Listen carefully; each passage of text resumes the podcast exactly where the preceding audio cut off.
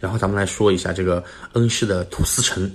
它呢是距离这个恩施市啊差不多有两公里左右，那么是土家族地区土司文化的这样一个标志性的工程，也是全国土家族吊脚楼中规模大、风格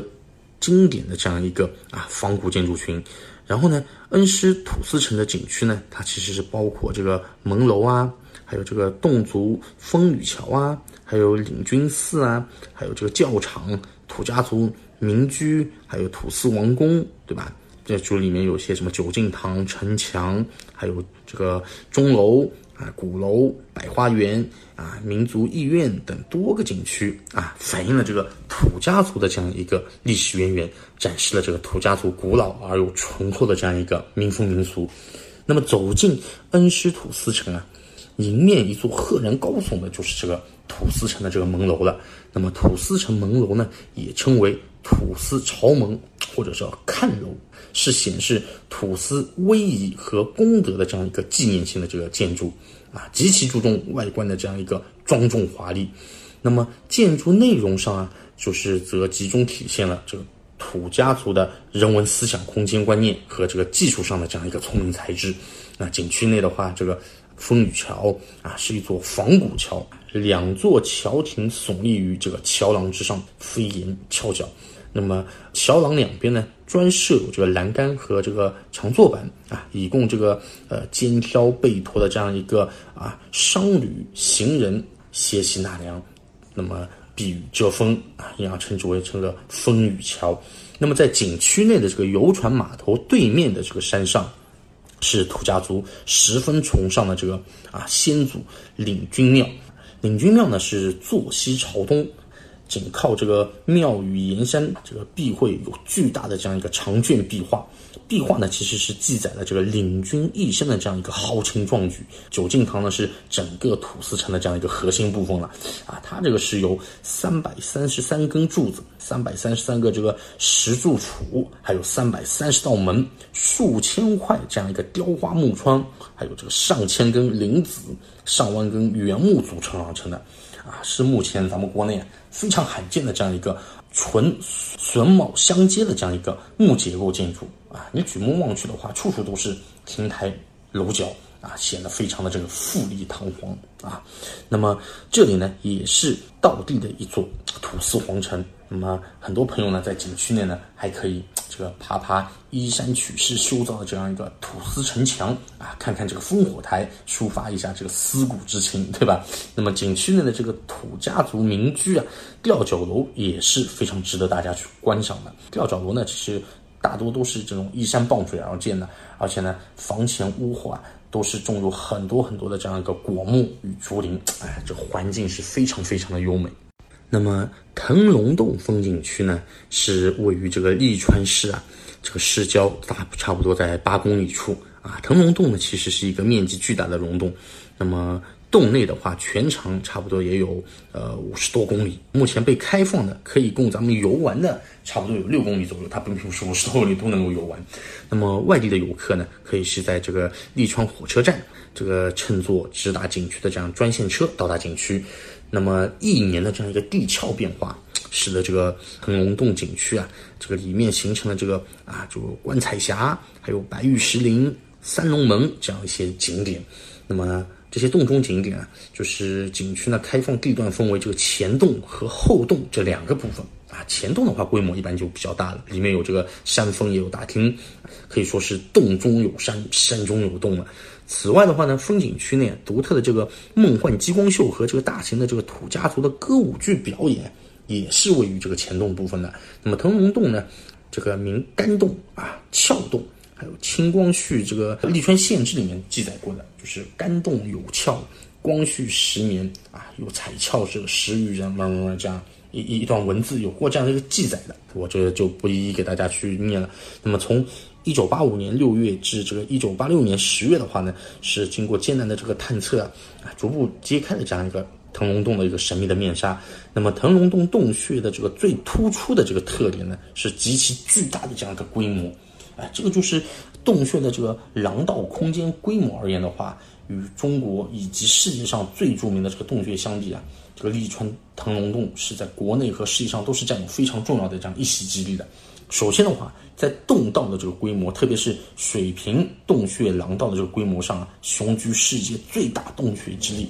仅就这个腾龙洞干洞来说的话，就有长达十公里以上的这个巨大洞穴廊道。那么腾龙洞的洞口啊，就已经高七十二米，宽度呢也要有六十四米。这个是在世界上这样这样巨大的这个洞口啊，是极为少见的，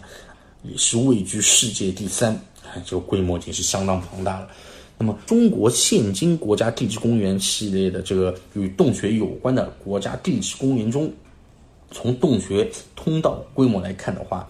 皆远不及这个利川的腾龙洞。还有世界上蔚为壮观的这个河流落水洞啊，和极为罕见的这个穿洞群啊，它们共同构成了这一世界级地质旅游资源的这样一个壮观的景象。那么，梭布亚石林呢，是位于这个湖北省恩施市太阳河乡境内了。那么，整个石林的这个外廊啊，这个状若一只巨大的这个葫芦。哈，那么其地形啊，为这个。喀斯特的这样一个沉积岩风貌，那么属于这个亚热带山地湿润气候。那么这里的话，四季是非常分明的啊，植被覆盖率也是非常的高，环境宜人。那么景区呢，享有这个清凉王国之称啊，这个是属于避暑的这样一个好地方。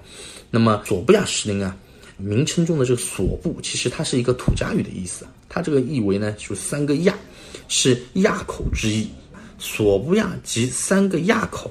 经中国地质大学、中山大学的这样一个专家考证的话呢，石林啊，它这个是由奥陶纪的这个灰岩组成的啊，形成于四点六亿亿年前了啊，这个时间年代也是很久很久远了。那么石林的平均高度呢，都是在十到四十米。那么目前开放的有这个青龙寺、莲花寨，还有这个摩子沟，对吧？还有这个九龙会寺大景区。那么大小一百多个景点，每个景区呢都是各具特色。那么景区内独特的这个龙纹，还有这个带观景观啊，这个都是一大特点。那么景区内呢还能观赏到的是什么？就是天然的这个哎萤火虫奇观啊，这个非常的啊奇特。那么大家需要注意的是什么？如果是公交交通的话呢，那么提醒大家的就是恩施客运中心啊，这边可以过去。那么到恩施的这个红苗车站，每天呢基本上就是呃班次都是早上七点到晚上这个十八点，每三十分钟一班。线路车呢都是直达景区游客中心的。那如果说是大家要自驾过去的话呢，一般都是呃两条线嘛。一个是从那个恩施城区啊上这个呃建恩高速，然后呢是呃建始方向差不多是二十六公里左右吧，然后呢经过这个啊白杨坪互通下高速啊的白杨坪镇啊转这个白凤公路十九公里直达景区，或者呢是从那个恩施市到这个啊龙凤坝，再到这个白杨坪啊转这个白凤公路，然后呢到这个啊索布亚石林，这个都是可以的。再给大家来说一下这个恩施的地心谷景区，虽然是一条在建始境内这个流域并不宽阔的这样一个小河，但呢，它的这个历史，它是历史长河中啊打磨出的这个美丽的诗篇啊，其隐藏在这个峡谷中的这个惊世骇俗的这个地质地貌啊，更是一段啊妙趣横生的这样一个山水画廊。那么走进地心谷的话呢，你穿行在这个喜星潭、时来运转，还有这个石书地质奇观等啊，这种旖旎山水风光之中，慢慢的这个咂摸，你细细的品味，竟胜过这个人间仙境。那么在峡谷间啊修建的这个玻璃栈道啊，更是一项刺激有趣的这样一个体验。那么地心谷啊，古道上的这个神秘传说啊，在恩施建始地心谷景区的这个八眼古道段有一座神奇的山。哎，因为它这个形状呢，就形似这个元宝，这个金元宝一样的。那么当地土家人称之为它叫什么？叫元宝山。那么宝山啊，有这个宝藏，更是流传开来了。那么石门对石虎，金银两万五，谁认识得破？买下夔州府啊！民谣所传的是关于这个恩施地心谷景区啊，至今尚未揭开的这样一个大宝藏之谜。那么民谣自然都不是空穴来风的，对吧？相传的是明末啊，八大王张献忠为保住这个喜川截获的这样一个巨大的一个财宝以及那个图东山再起，就他要东山再起，那么利用这个巴彦古道的这个马帮背老二的这个方式，秘密啊运至这个恩施地心谷，这个密藏了起来。那么清朝中期呢，有一则据说是来自盗墓界的传闻啊，传开了啊，这也就是就是上七里下七里，宝藏还在七七里。宝藏想要识得破，献上一百人脑壳这样一些啊传闻之秘。后来呢，据相关的一些资料显示啊，张献忠的这批洗进四川而来的这样一个宝藏之具啊，现已经成为亚洲第一的这样一个惊天宝藏之一了啊！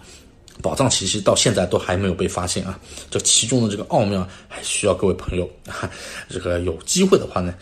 前来探寻一访，说不定你有这个额外的发现，对吧？